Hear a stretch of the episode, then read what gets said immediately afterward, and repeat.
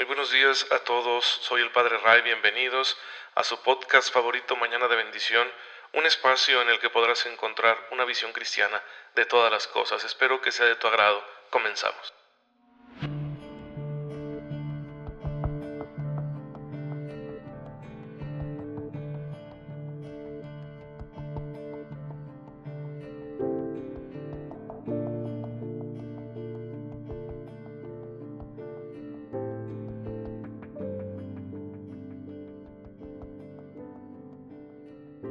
Muy feliz viernes de pasión, queridos hermanos. Soy el Padre Ray. Bienvenidos a su podcast católico Mañana de Bendición.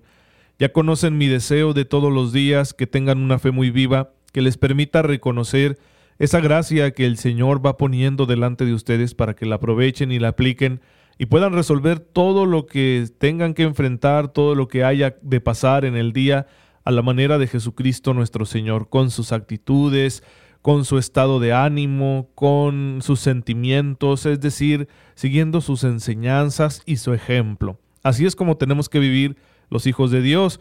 Y podemos pensar, es un ideal demasiado alto para nosotros que somos débiles y pecadores y tenemos razón. Es muy alto y es imposible para nosotros, pero para eso está ahí la gracia de Dios.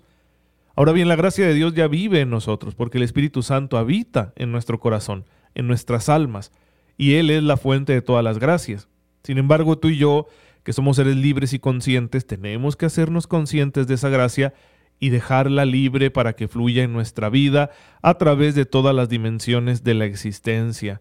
Si tú y yo no cooperamos con la gracia, pues el resultado no será el mismo. Aunque lo que nosotros pongamos sea una pequeñísima parte, no se compara con el poder de Dios, lo que el hombre puede hacer, sin embargo, el Señor quiere que lo pongamos y a partir de ahí, entonces Él hará que la gracia fluya para que se construyan grandes cosas, en pocas palabras, santidad, a través de nuestra existencia cotidiana. Y les he saludado diciendo que es viernes de pasión porque todos los viernes la iglesia nos invita a tener una devoción muy especial por la cruz de Cristo, por su gloriosa muerte en la cruz. No solo es gloriosa su resurrección, también su muerte, una muerte amorosa, con la cual Él se entrega por nosotros para redimirnos, para darnos el perdón de los pecados, derramando hasta la última gota de su sangre. Así que cada viernes nosotros debemos poner en nuestra espiritualidad, en nuestra oración, un mayor énfasis en la consideración de este misterio de la pasión del Señor. Les voy a decir yo cómo lo practico esto todos los viernes. Y miren, una de las cosas más complicadas para los seres humanos y también para nosotros como católicos es la paciencia tener paciencia al prójimo, tener comprensión del otro, tolerar los defectos de los demás. A veces ni siquiera somos pacientes con nosotros mismos. Bueno, pues yo trato de unirme a la cruz de Cristo pensando lo siguiente. Si Dios murió por mí y Él es paciente conmigo, pues ¿quién soy yo para no morir un poco a mí mismo en el trato con los demás? Dejar de hacerles la guerra, dejar de mostrarme incomprensivo o intolerante, indiferente, dejar de estar criticando, dejar de estar eh, molesto, ¿no? Porque los demás no son como yo quiero que sean. Pues eh, se lo puedo ofrecer al Señor y yo le digo eso, Señor, tú tienes paciencia conmigo, ayúdame a tener paciencia con los demás. Tú moriste por mí, ayúdame a morir a mí mismo para que mi egoísmo no se apodere de mí y no me lleve a faltarle a la caridad a aquellos que me has dado como hermanos. Y creo que esto nos puede hacer mucho bien en nuestra vida espiritual. Y es que también debemos estar preocupados por la salvación de nuestros hermanos y orar por ellos y darles el ejemplo, tener con todos un trato edificante que les ayude a salvarse. Por supuesto, esto no es opcional, es una obligación de un católico. Y fíjense que el santo que la iglesia nos invita a recordar hoy, San Arnoldo Jansen, realmente se dedicó a eso, estaba preocupadísimo por la salvación de todo el género humano y decía, algo tengo que hacer, no me puedo quedar yo aquí paralizado. Y bueno, miren, él nace en, 1837 en un pequeño pueblo de Alemania, una familia humilde, una familia numerosa, sus papás tuvieron 10 hijos y pues pobre, pero muy trabajadores y él aprendió eso de ellos, así que siempre me fue muy afanoso en todo lo que le encargaban. Siente a temprana edad el llamado, se ordena sacerdote, le dedican a ser maestro, y ahí es cuando él se va a dar cuenta del el reto de la evangelización en su tiempo. En Alemania en aquel entonces se vivió una especie de persecución contra la iglesia llamada la Kulturkampf. El gobernante de aquel entonces, Otto von Bismarck, veía a la iglesia como un enemigo de la unidad de Alemania y por eso se dedicó pues como a denigrar a la iglesia para que eh, los alemanes no, no se identificaran con ella. Así que esa era la realidad que vivía Arnoldo Janssen y bueno, pues debido a eso, él quiso, él quiso hacer algo al respecto. ¿Qué fue lo que hizo? Fundó una congregación misionera que llevara el Evangelio por toda Alemania y después se dio cuenta que el mundo entero lo necesitaba y bueno, empezó a extender las misiones de su congregación a los que llamó eh, siervos del verbo divino, porque su papá era muy devoto de este misterio de fe. Les recitaba todos los días el prólogo de San Juan que habla precisamente del verbo y que en Juan 1.14 dice el verbo se hizo carne. Entonces, para él esto era una gran verdad, así que él se dedicó a, ser devoto siempre de la encarnación de nuestro Señor y bueno, por eso le puso ese nombre a su congregación.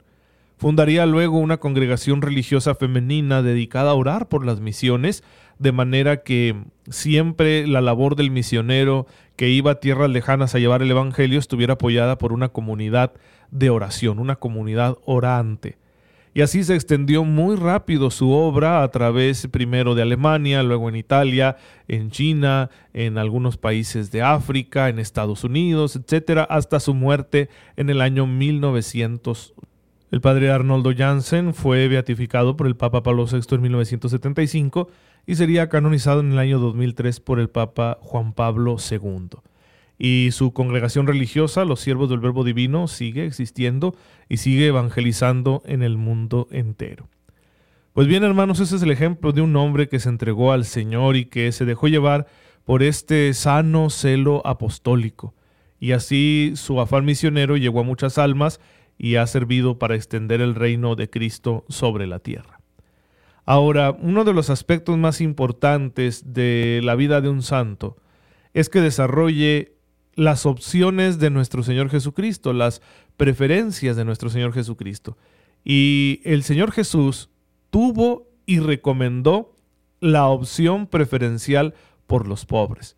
Y de ella nos habla también el catecismo en el marco del séptimo mandamiento. En el número 2443 empieza a decirnos el catecismo que Dios bendice a los que ayudan a los pobres y reprueba a los que se niegan a hacerlo. Eso está muy claro en todo el Nuevo Testamento, en Mateo 5:42, que dice que no hay que volverle la espalda a aquel que pide que le prestemos, que le ayudemos económicamente. Mateo 18 dice, lo que han recibido gratis, denlo gratis. En Mateo 25 no se diga, la salvación está en función de si se ha amado al hermano ayudándolo en sus necesidades. Y por eso también eh, los evangelistas recogerán que el, Evangelio es un anuncio hecho a los pobres. Mateo 11.5, Lucas 4.18, citas bíblicas hay al por mayor. De igual manera en las bienaventuranzas tenemos nosotros una exhortación a ser desprendidos de los bienes, a ser pobres de espíritu, no solo pobres materialmente, porque uno puede ser pobre materialmente pero como víctima de las circunstancias. En cambio aquí se está hablando de una opción, la opción de vivir de medios pobres. Y los eh, apóstoles aprenderán esto de Jesús y lo recomendarán constantemente. Lo vemos en los Hechos de los Apóstoles, lo vemos en los escritos de San Pablo, lo vemos en la carta de Santiago, donde el apóstol Santiago dice que una fe verdadera es aquella que se muestra a través de las obras. Todo el capítulo quinto de la carta del apóstol Santiago es muy importante para nuestra fe y ahí precisamente en los versículos del 1 al 6 el apóstol Santiago nos explica esa opción preferencial por los pobres. Y esto va a pasar así a la historia de la iglesia, a la teología de la iglesia, y siempre se nos va a enseñar que en la vida moral de un cristiano, de un católico, no debe faltar esta opción preferencial por los pobres. Y todos los santos han tenido un amor por la gente que tiene necesidades, necesidades básicas, necesidades de orden material, físico, necesidades para su integridad, para su vida digna necesidad de, comida, necesidad de un techo, necesidad de cobijo, necesidad de oportunidades. Y por eso la iglesia ha recogido esta opción preferencial y la ha ido desarrollando. En primer, en primer lugar, reconociendo que la opción preferencial por los pobres forma parte del núcleo del Evangelio.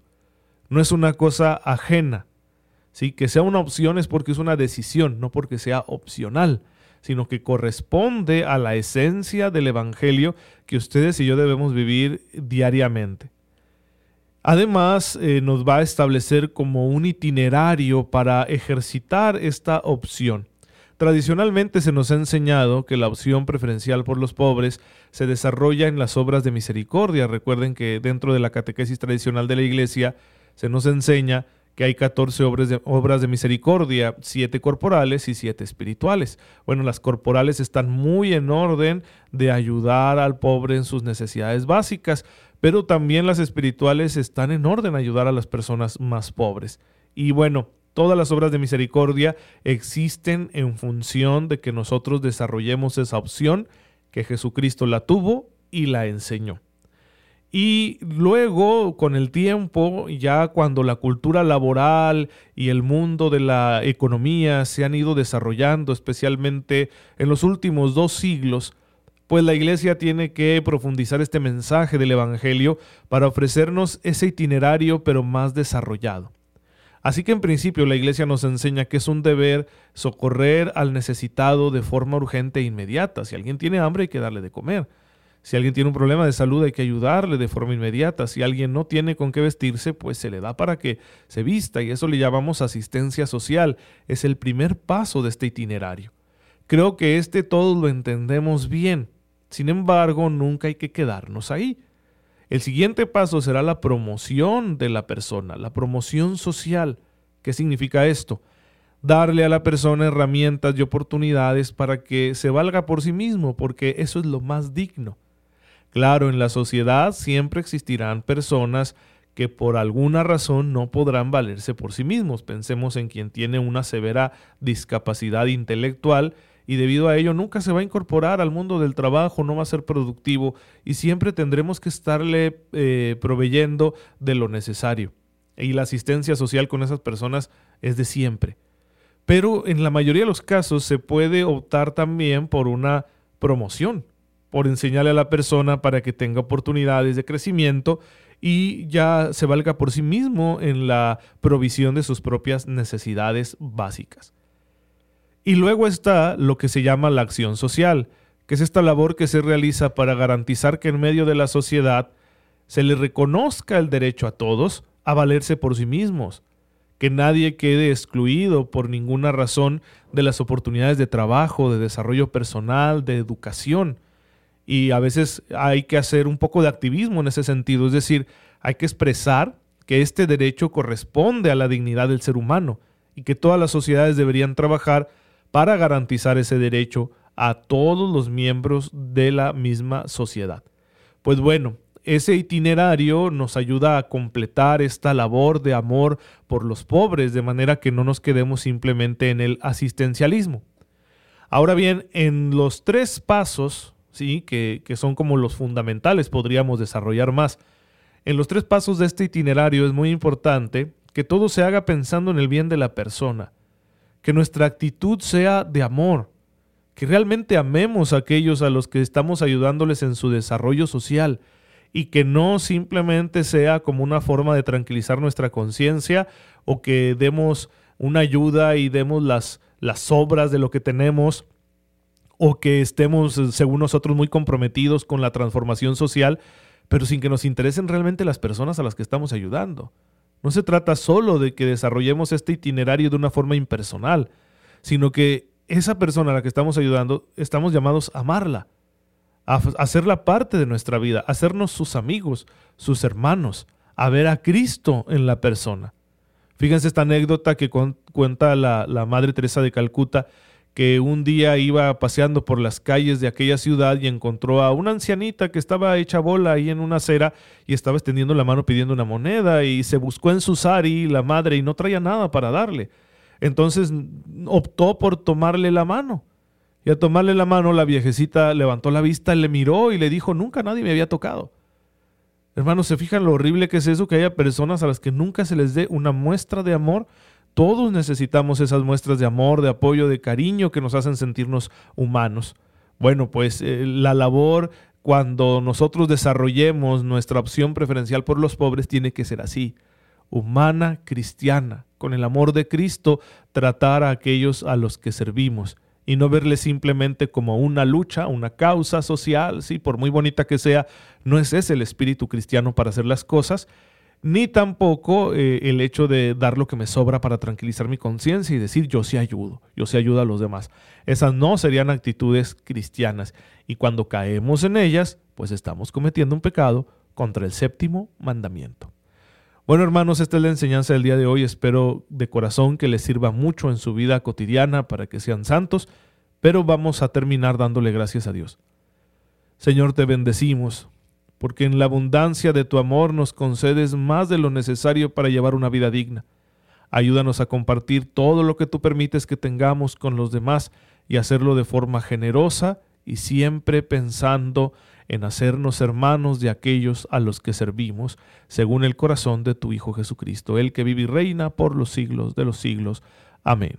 El Señor esté con ustedes. La bendición de Dios Todopoderoso, Padre, Hijo y Espíritu Santo, descienda sobre ustedes y les acompañe siempre. Gracias por estar en sintonía con su servidor. Oren por mí, yo lo hago por ustedes y ya saben, nos vemos mañana si Dios lo permite.